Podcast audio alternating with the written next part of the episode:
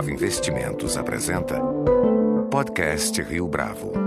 Esse é o Podcast Rio Bravo, eu sou Fábio Cardoso. Não há dúvida de que o cartão de crédito é uma ferramenta, se quisermos chamar assim, que veio para ficar. Se no passado havia certa desconfiança quanto ao seu uso, atualmente e cada vez mais, o dinheiro de plástico tem se convertido em um meio preferencial para as pessoas realizarem pagamentos corriqueiros, como compras pela internet e até mesmo corrida de táxi. Para falar um pouco mais sobre esse cenário, nosso convidado de hoje no podcast Rio Bravo é Philip McHugh, que é o CEO da Barclay Card Business Solutions, que é uma divisão do banco Barclays. Barclay Card tem se destacado internacionalmente não apenas na operação com cartão de crédito, mas sobretudo na linha da inovação dessa ferramenta, fazendo sua atualização para o seu uso na era da informação, seja com e-commerce e também com as novas tecnologias de pagamento. Felipe, é um prazer tê-lo conosco Obrigado. no podcast Rio Bravo. É, para começar, conta um pouco para a gente sobre a sua trajetória profissional, como Sim. você chegou até aqui trabalhando agora com cartão de crédito especificamente. Sim, sim, não, sem, problema. Um, então, eu, uh, eu comecei minha carreira uh, na indústria com fabricantes, mas realmente, depois do meu MBA, eu entrei no, na área de finanças e fui contratado por Credit Card aqui no Brasil. Então, realmente, começou minha carreira no Brasil, uh, no meio de década 90, quando o cartão de crédito estava crescendo muito, era uma coisa bem nova. E, uh, enfim, eu entrei uh, fazendo vários tipos de trabalhos, gerenciando vários produtos. Eu gerencia o portfólio de Diners e American Airlines Cards. E foi fantástico. O Credit Card foi uma empresa enorme, inovador, rápido, um, uh, tinha uma, uma, função de marketing muito forte. E foi uma empresa rara que tinha controlou todos os lados de pagamentos, tanto para as varejistas com Credit Card e tanto para os consumidores com Credit Card. Um, aí eu fiz isso para 4, 5 anos, aprendi muito. Aí continuei meu, minha carreira aliás, fora de cartões com o banco no Citibank. Fui para os Estados Unidos para muitos anos, uh, sempre cobrindo América Latina, mas em outros produtos uh, financeiros. E em 2006 eu saí e fui para Barclays. Eu passei só oito anos lá. Uh, metade em finanças, tesouraria, cobrindo vários mercados. fui o CFO global de Barclay Card. E ano passado eu peguei uma das divisões principais de Barclay Card, que é a Barclay Card Business Solutions, que faz toda tecnologia, todas as soluções para corporações. Temos o lado de consumidor, cartão de crédito, e temos o lado corporativo, que é a aceitação de pagamento, cartões corporativos, pagamentos para as corporações e outras soluções também usando os dados e informações. Então eu, eu toco essa divisão hoje, mas também sou super envolvido em qualquer coisa de, estratégia de Barclay Card inteiro. E o que, que a gente pode considerar de novo nesse segmento para o uso de cartão de crédito? O que, que há de Sim. inovação nessa área? Eu diria, olha, é, eu, cartões de crédito começaram faz 20, 30 anos atrás, tinha ondas de crescimento, mas se você pensa nos últimos 20, 30 anos, não mudou tanto. Se tem Mastercard, tem Visas, bandeiras, os bancos que vendem, você usa plástico e você troca cheque e dinheiro para plástico. Isso continua. Só que agora eu acho que tá, vai mudar muito mais. Estamos entrando em okay, quase uma revolução de pagamentos com as novas tecnologias. Você vai no futuro não só usar plástico, mas vários tipos de formas de pagar, tanto no seu celular, tem até aqui um, um a meu celular que tem um cartão de crédito. Eu pago com meu celular hoje na Inglaterra.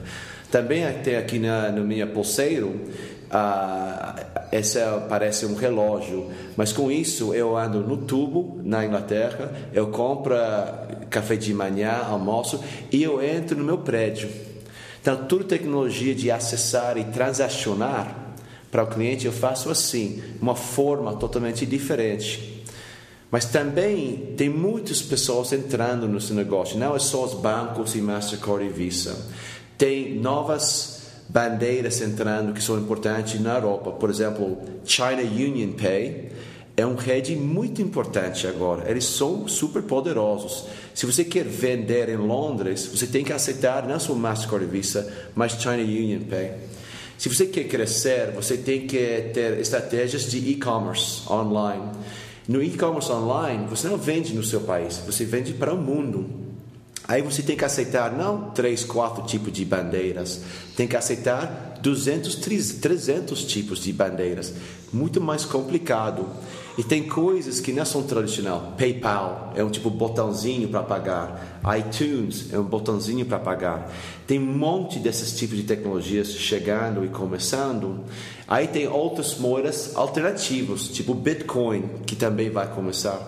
Então, tanto para consumidor e tanto para varejista, tem muita inovação, que isso é bom, mas também é confuso para as pessoas qual pagamento vai dominar, qual vai mudar, quais preços vão acontecer. E se você é uma empresa, é difícil entender como eu me estrutura para aceitar os tipos de pagamentos. Então, estamos num, num momento de muita inovação e acho que nos próximos 10 anos vai mudar muito no mundo. E de que modo essas inovações elas têm fortalecido é, o surgimento do que já tem se chamado de cashless society?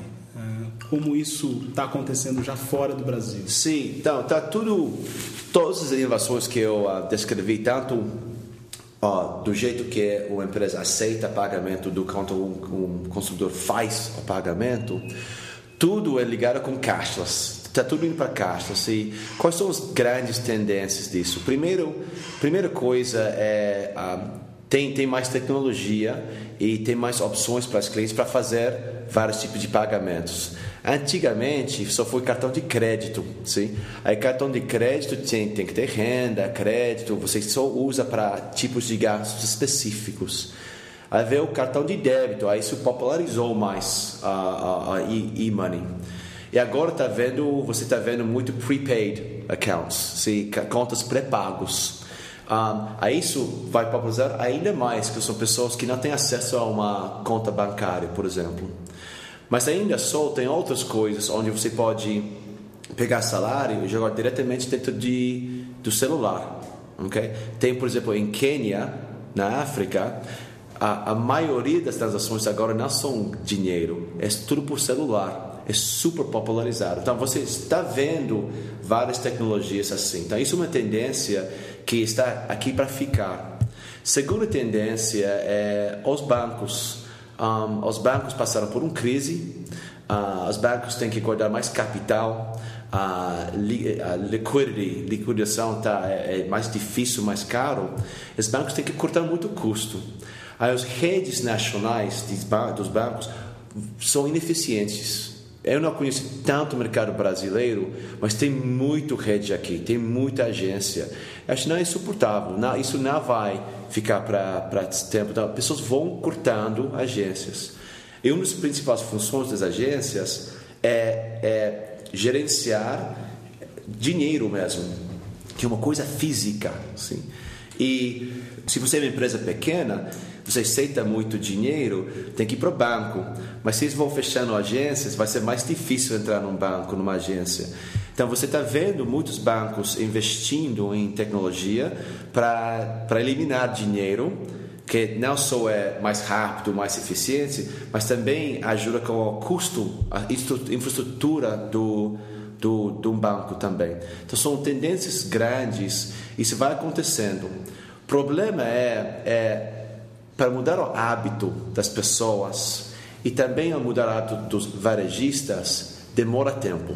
E esses são os grupos mais resistentes, uh, os varejistas e mesmo pessoas mais velhas? Sim. É, é, o que acontece é são duas coisas. Tem esse tipo hábito humano, sim, que é quando a tecnologia é muito moderna demais, difícil para as pessoas aceitar. Até cartão de crédito tipo 20 anos atrás. Poucas pessoas compraram no online. Aqui entrou foi a Amazon provou que você podia comprar no, muitos consumidores podiam comprar online com confiança. Hoje em dia é totalmente normal. Pessoas alugam táxi, pagam qualquer coisa. Pessoas entram na loja fisicamente, olham o produto, depois compram no celular no mesmo momento. Então, toda estratégia e o hábito do consumidor estão mudando. Então, só que ainda tem grandes partes de, da população que não vão mudar. Eles gostam do cheque. Isso, isso vai acontecer. Segundo desafio que tem, é, em inglês a gente chama de the chicken and the egg. É, ok? Como se é o primeiro, a galinha ou o ovo. Sim. Então você quer lançar uma tecnologia, você dá para todos os consumidores. Só que as lojas têm que mudar sua tecnologia para aceitar o pagamento. Entendeu? Ou se você muda todas as lojas para fazer um novo, aceitar uma nova tecnologia, precisa de consumidores para usar. Então isso é difícil. Por exemplo, credit card no Brasil foi importante, que tinha os dois. A gente vendeu muito para as lojas, as máquinas para aceitar cartão e para os consumidores. E as duas coisas foram crescendo junto. Só que, por exemplo, vou, tem alguns pay buttons, tipo Google Wallet, Visa.me, Masterpass. Eles tentaram ir para o lado de consumidor. Vamos lançar e colocar no móvel esses botõezinhos celulares. Só que você tem que trocar todas as máquinas nas lojas para aceitar um pagamento celular. É, varejista não vai fazer isso. Ele não vai querer gastar seu dinheiro por isso, que benefício não está lá. Então você tem que entender os dois lados. E o terceiro lado é que o banco também tem que fazer um pouco de dinheiro. Aí, quando você vê que os três partidas, o consumidor, o varejista e a, a empresa financeira, tem um esquema onde todo mundo tem benefício, isso que vai mudar. Na Inglaterra, a Barclays Card é a única a empresa bancária, um dos poucos que sobrou no mundo, que tem o, o uma, um rede grande de varejistas que aceita pagamentos e consumidores. Então, essa coisa de contactless, onde você só toca o seu cartão, somos o maior mercado do mundo para fazer isso. Demorou sete anos para fazer isso. A gente está indo cada ano, mais e mais. Mas a gente conseguiu vender para as duas partidas, para as varejistas e consumidor. Aí eles viram benefício Aí vai crescendo, vira um círculo virtuoso. Aí assim que você realmente muda os hábitos. Então, sempre vai ter esses os velhos que não querem usar, mas também precisa entender como mudar o hábito do ambiente de pagamentos. Faz sentido? Faz. Sim. E, e, e em relação a que um outro desafio, você citou agora dois desafios, tem um terceiro que a gente poderia colocar aqui, que é a questão da segurança Sim. Do, do, desses pagamentos. Sim. Dizer, houve durante muito tempo uh, o temor de que o cartão de crédito fosse um, espaço uh, muito aberto para fraude. Sim, sim, então, sim. como que essas inovações têm coibido essas sim. ações de fraude? Não, é uma excelente pergunta. É uma, uma, cada vez que a gente tem uma nova tecnologia, é sempre uma das primeiras coisas, esse, esse medo. Então, algum, alguns pontos. Fraude é uma coisa grande. Um, essa, tinha o evento lá de Target, nos Estados Unidos, que foi um evento importante. Tinha muitos dados perdidos. E, e realmente, o nível de segurança que essa loja teve com os dados não foi bom, não foi no nível um, que deve, devia ter sido. Um, então, é um medo real e pessoas devem ter esse medo. No outro lado, um, a maioria dos bancos tem serviços muito bons para um, guardar para os clientes e reembolsar contra a fraude. e por enquanto, continua sendo um dos melhores, se não um dos, ou mais efetivo forma, quando você compra uma coisa com cartão de crédito, tem, tem muitas garantias que o banco te garante, faz investigação, repago. Se você compra uma coisa, a empresa acaba com seus serviços.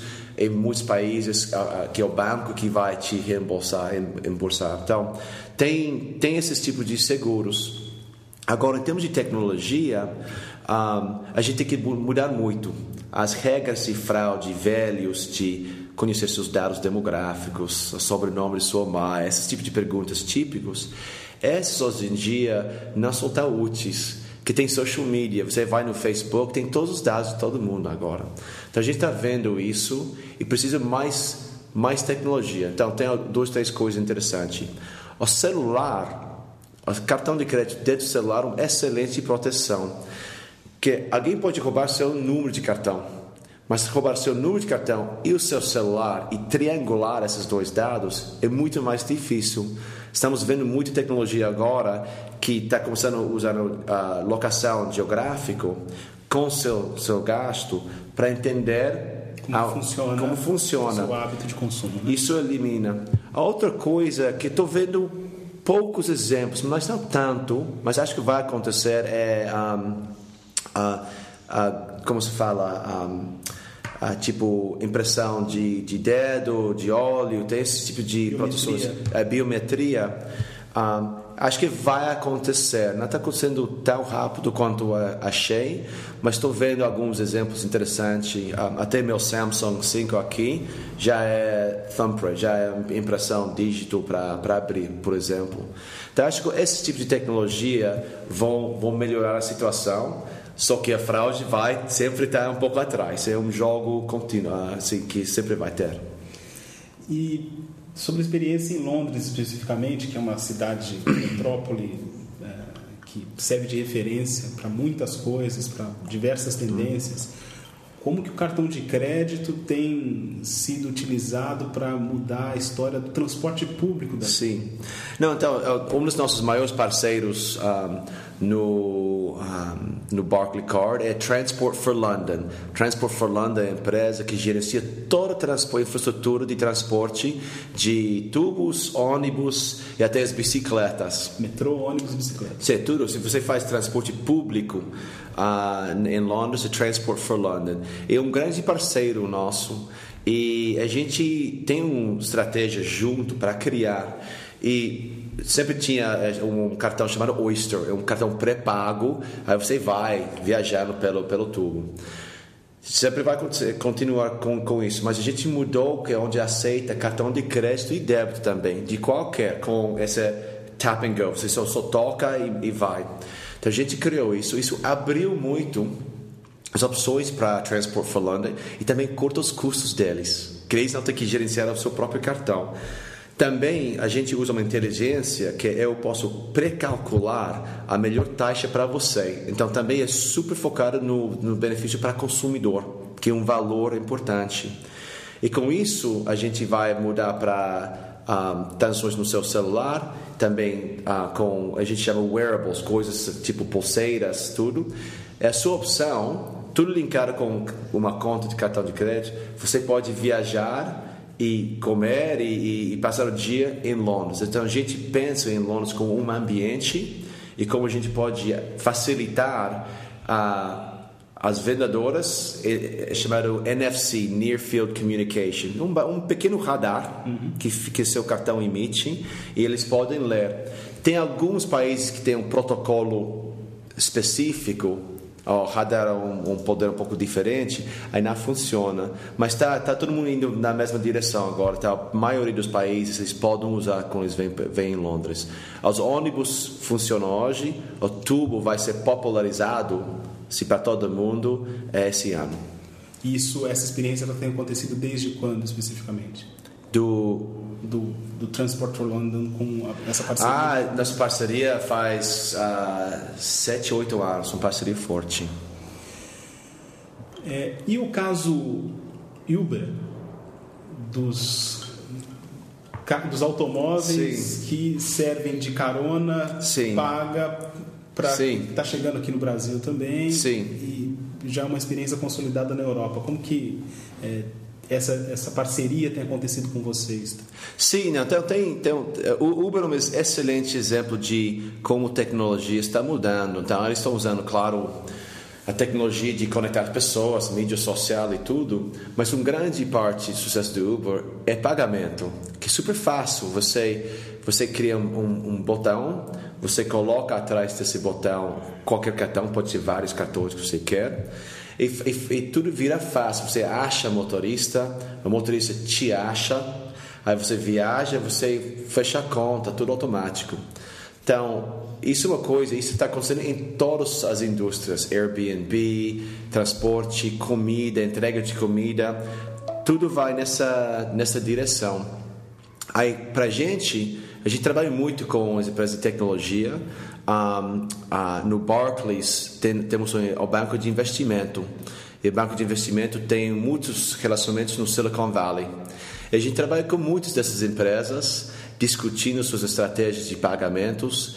E na Europa, principalmente, temos muitas capacidades para ajudá-los a crescer o uh, negócio. Então, estamos com o Uber discutindo: posso financiar oferecer financiamento para os motoristas comprar carro, eu posso ajudar com a tecnologia de fazer pagamento. Um, eu tenho um cartão de petróleo que ajuda a baixar os custos dos motoristas.